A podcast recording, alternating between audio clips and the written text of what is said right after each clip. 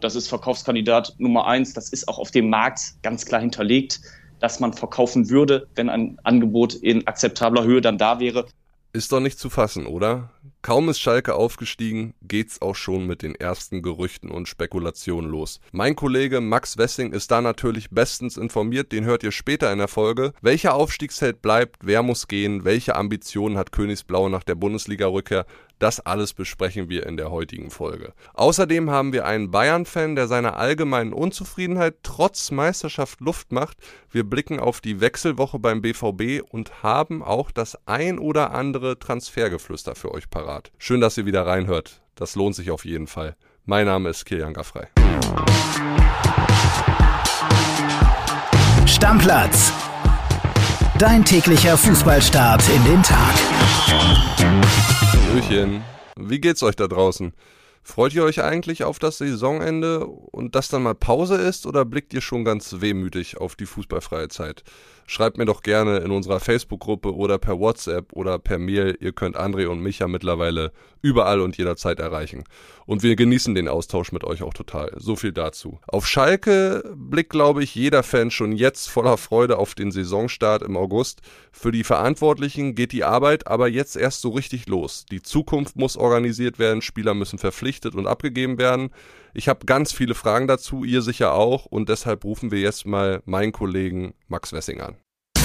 Anruf bei Wessing. Max, mein Lieber, ich grüße dich. Na, wie ist es? Gut, aufregendes Wochenende. Mit Ja. aus Schalke-Sicht einem guten Ausgang, um es mal vorsichtig zu sagen. Das glaube ich dir. Wie fühlt sich's für dich an? Letztes Jahr sind wir als Reporter gemeinsam mit Schalke abgestiegen, jetzt wieder erstklassig. Herrlich, oder? Ja, als Reporter ist man natürlich auch lieber in der ersten Liga unterwegs. Das ist, glaube ich, kein Geheimnis. Und ja, es ist schon wirklich faszinierend zu sehen, wie sich ein Verein innerhalb eines Jahres wirklich so wandeln kann. Wirklich von einer Truppe, die abtrainiert war, die keinen Bock mehr hatte, die in der Kabine Spieler hatte, die erzählt haben, wie scheiße der Verein sei.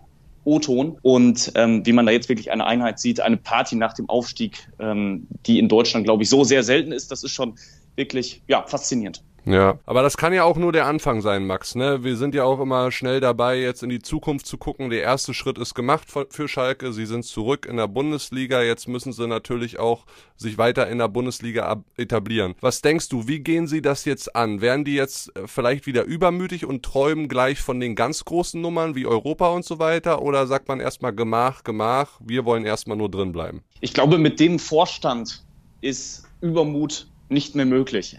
Man hat mit äh, Christina Rühle-Hamos eine Finanzchefin, die nichts freigibt, was dem Verein großartig schadet, äh, im Gegensatz zu vergangenen Jahren. Man hat mit äh, Peter Knebel einen Sportvorstand, der sehr, sehr behutsam ist, der ähm, das Hirn dieses Vereins ist. Und dann mit Ruven Schröder eine Person, die ähm, deutlich stärker vorprescht, die das allerdings als Sportdirektor genauso auch tun muss. Und die Mischung auf Schalke stimmt. Dass man da jetzt allerdings übermütig wird, kann ich mir nicht vorstellen, weil man genau weiß, wie gut man mit diesem Kurs gefahren ist jetzt im letzten Jahr. Man hat gesagt, man möchte innerhalb von drei Jahren den Aufstieg schaffen. Das war jetzt nicht, ich sage jetzt mal, überambitioniert. Und weil dieser Kurs jetzt so gut geklappt hat, mit äh, Demut, mit Bescheidenheit, so wie Sie selbst sagen, werden Sie den beibehalten und haben ja auch schon ganz klar gesagt, im ersten Jahr ist das Ziel Klassenerhalt. Auf was müssen sich die Fans jetzt einstellen? Sich wieder von ganz vielen Spielern verabschieden? Wird das wieder so ein Bäumchen wechseldicht wie im letzten Jahr? Es gibt ja noch einige Spieler, die verliehen wurden. Es gibt einige Spieler, die man selbst geliehen hat. Also was denkst du, wie viele Wechsel werden wir im Sommer erleben, Max? Vorsichtige Prognose wäre ich bei fünf Abgängen, fünf Neuzugängen, wenn ich es jetzt mal ähm, vorsichtig überschlage. Also so einen riesigen Umbruch wie im vergangenen Sommer, den wird es nicht geben. Und die Aufstiegshelden wird man zum großen Teil auch in der kommenden Saison sehen. Ein Thomas Ovejan ähm, hatte eine Kaufpflicht im Vertrag, die jetzt gegriffen hat bei Aufstieg. Ähm, den Sturm Simon Terodde, Marius Bülter wird man auch in der kommenden Saison sehen. Ein Rodrigo Salazar, einer der Publikumslieblinge, wird ähm, zu 100 Prozent bleiben. Wer dann geht, das einmal dahingestellt. Fest steht auch, Schalke braucht Geld und Schalke muss verkaufen. Und da bin ich mir sehr, sehr sicher, dass dann auch ein Spieler ähm, mit relativ hohem Marktwert den Club verlassen wird. Wie zum Beispiel Malik Chow würde mir da spontan einfallen. Genau, das ist Verkaufskandidat Nummer eins. Das ist auch auf dem Markt ganz klar hinterlegt, dass man verkaufen würde, wenn ein Angebot in akzeptabler Höhe dann da wäre.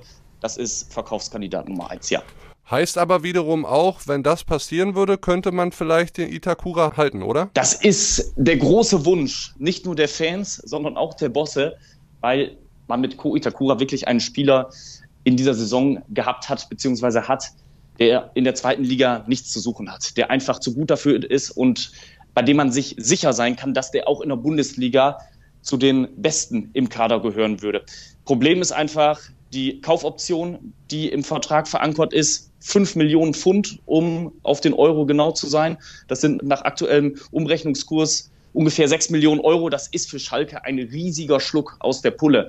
Das heißt, man müsste dafür Malik Schau schon mindestens 8, 9, 10 Millionen einnehmen, um so einen Transfer wie ähm, Itakura dann zu realisieren. Auf der anderen Seite sagt man dann natürlich auch ähm, in der Chefetage, sollten wir den wirklich kaufen können, ist es natürlich auch eine Wertanlage, weil ähm, Itakura in einem Alter ist, wo er mit Sicherheit noch einige Jahre auf höchstem Niveau spielen kann und in ein, zwei Jahren, wer weiß, kann man ihn dann vielleicht für deutlich mehr Geld noch weiterverkaufen. Also man merkt schon richtig viel zu tun für Ruben Schröder. Wenn du jetzt Ruben Schröder wärst, Max, was würde auf deiner Prio-Liste stehen? Welche Position, was müsste man jetzt als erstes machen? Lass uns mal weggehen vom Trainer. Das ist die wichtigste Position. Ja, sie werden einen holen. Peter Wenzel hat ja vor kurzem zu uns gesagt im Podcast, so ein nicht vorhandener Bruder von Steffen Baumgart wäre ganz toll. Mhm. Aber was sind denn so Positionen, sagen wir mal, sportlich, wo du sagen würdest, da müssen sie was machen? Ich glaube, da sind sich auch alle einig bei Schalke, auch wenn man das in den vergangenen Wochen ungern ähm, in Anführungsstrichen zugegeben hat, dass man einen neuen Torhüter braucht. Martin Freisel ist in der Mannschaft extrem hoch angesehen, ist einer der zentralen Punkte ähm, für junge Spieler, für seine Teamkollegen. Aber man hat dann in den vergangenen Monaten einfach gemerkt, ähm, dass ihm dann die Klasse gerade für die Bundesliga höchstwahrscheinlich fehlt. Insofern auch das auf dem Markt, auf dem Transfermarkt ganz klar hinterlegt. Schalke sucht eine neue Nummer eins. Und dann muss man schauen, reicht die Qualität bei einem Danny Latza, bei einem Viktor Palsson, äh, bei einem Dominik Drexler, ich denke da jetzt gerade ähm, an das Mittelfeld, reicht das? Und ich glaube, da sind dann schon Verstärkungen notwendig, um dann mit dem Abstieg tatsächlich nichts zu tun zu haben. Sag mal jetzt ganz ehrlich, das ist eine ernst gemeinte Frage, weil viele Stammplatzhörer haben auf unser Podcast-Handy diese Frage gestellt. Simon Terodde, wäre das einer für die Nationalmannschaft in einer Art Joker-Rolle. Müsste Hansi Flick über die nachdenken? Sag mal deine persönliche Meinung. Von der Qualität auf dem Platz, glaube ich, wird es schwierig. Einen Simon Terodde im Team zu haben, ist, glaube ich, mit so das Beste, was einem passieren kann. Wenn man mit Spielern spricht, die sagen alle durch die Bank unisono, Simon Terodde ist ein so überragender Typ, mit dem kann man immer sprechen, mit jedem Problem auf den zugehen. Insofern, für jede Mannschaft auf diesem Planeten ist Simon Terodde ein Gewinn. Ob es dann auf diesem Niveau reicht, oh, das sei mal dahingestellt. Simon Terodde hat natürlich auch immer dieses kleine Laster, ähm, in der Bundesliga, in der ersten Liga nicht so zu funktionieren. Das freut mich persönlich sehr für ihn, dass er das jetzt mit Schalke, wo er sich ja wirklich so wohl fühlt, dass er das widerlegen kann. Letzte Frage, Max, äh, weil sie mich persönlich sehr, sehr interessieren. Osan Kabak, Amin Harid, die werden zurückkommen. Dass man die abgeben will, ist, glaube ich, klar. Gibt es da schon eine Strategie? Was passiert mit diesen Jungs? Naja, ich glaube, von einer Strategie kann man da nicht sprechen, weil man ähm, da einfach auf andere Vereine angewiesen ist. Man hat bei Amin Harid, ich glaube, die Verantwortlichen, die gucken sich jedes Spiel ähm, zumindest am Handy äh, nebenbei an und hoffen einfach auf Tore, Vorlagen, gute Aktionen von Harid, um ihn dann im Sommer verkaufen zu können. Ich glaube, für Amin Harid ist ein Markt auch da, weil seine Saison in Marseille sagen wir mal, okay war. Er sein Potenzial da aber häufig andeuten konnte. Das ähm, ist, glaube ich, bei Harid nicht so das Problem.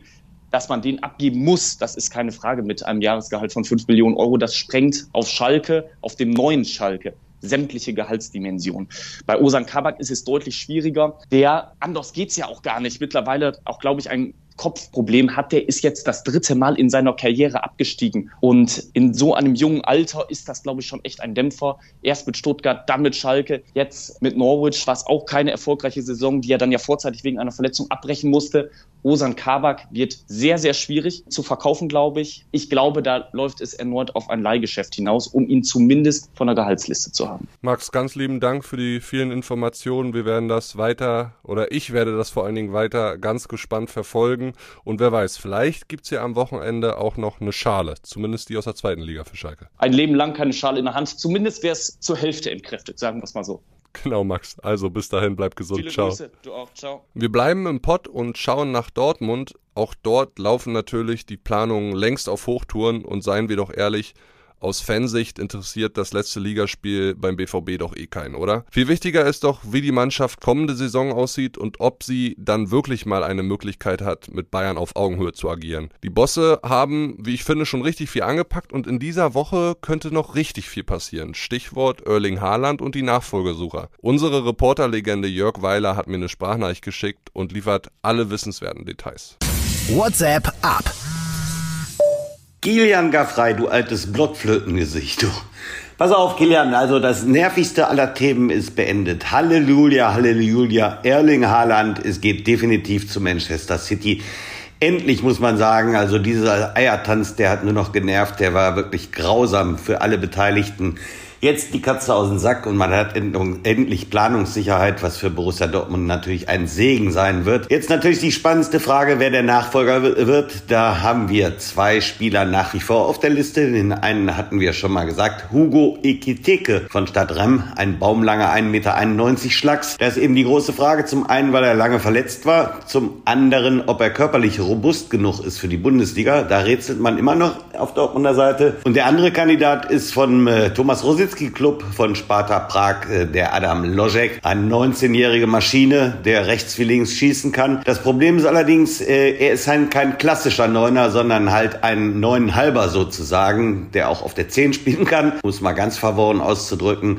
Und da ist eben die Frage, ob er ins System Rose passt. Da ist man gerade noch dabei zu sondieren. Klar ist übrigens auch, dass Karim Adiemi kommen wird. Der wird Dienstag oder Mittwoch seinen Medizincheck in Dortmund absolvieren. Also, da hat man wirklich schon mal einen rund erneuerten BVB mit Schlotterbeck, mit Süle, mit Adjemi. Und jetzt ist Haaland auch noch weg und jetzt noch einen guten Stürmer. Dann glaube ich ehrlich, dass es wieder einen spannenden Meisterkampf geben kann. Also, ihr merkt es schon, der Transfersommer nimmt langsam aber sicher Fahrt auf.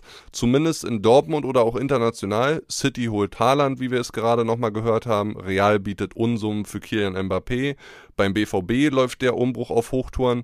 Aber nur bei den Bayern ist es, was Neuzugänge angeht, ziemlich ruhig, während die nationale und internationale Konkurrenz ordentlich aufrüstet. Noch oder bleibt das die nächsten Monate in etwa auch so?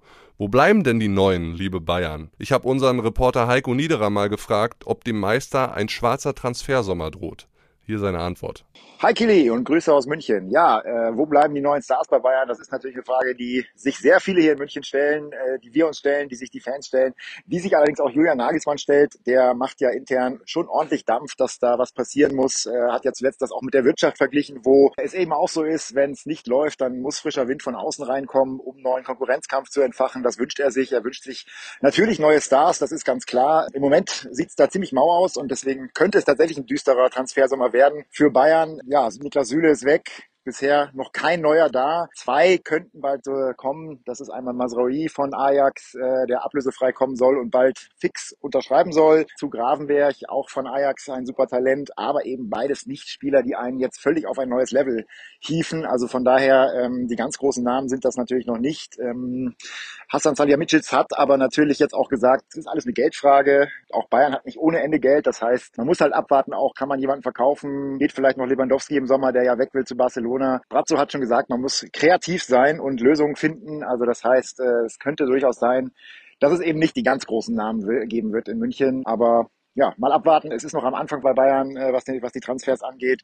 Da wird sich sicherlich noch einiges tun, aber so langsam werden natürlich die Fans und wir alle etwas ungeduldig. Ungeduldig, das trifft es ganz gut und auch irgendwie unzufrieden trotz Meisterschaft. Ich weiß nicht, wie viele Bayern-Fans es da draußen gibt, die gerade nicht so happy sind mit den Entwicklungen bei ihrem Club, aber einem, dem es so geht, das ist unser Hörer Alex. Hören wir mal rein, was er zu sagen hat. Ich bin FC Bayern-Fan seit 1992. Ich habe das erste Trikot von 1992 sogar noch im Original zu Hause in meinem Schrank und bin eigentlich auch immer sehr stolz darauf gewesen. Man hat aber beim FC Bayern das Gefühl, dass dieses sogenannte Mir San Mir und auch dieses Bayern-Gefühl irgendwie, du wirst deutscher Meister zum zehnten Mal in Folge und irgendwie hast du das Gefühl, dass das eigentlich nur eine große, naja, Rechtfertigungs- und äh, sonst was Saison ist, was im Großen und Ganzen auch stimmt. Und irgendwie fehlt mir beim FC Bayern das, was es auch vielleicht unter Höhnes und Rummenigge ausgemacht hat, dass du immer das Gefühl hattest, dass das ein Team ist und egal ob das Mannschaft, Club, Fans waren, du hattest immer das Gefühl, das war eine Einheit und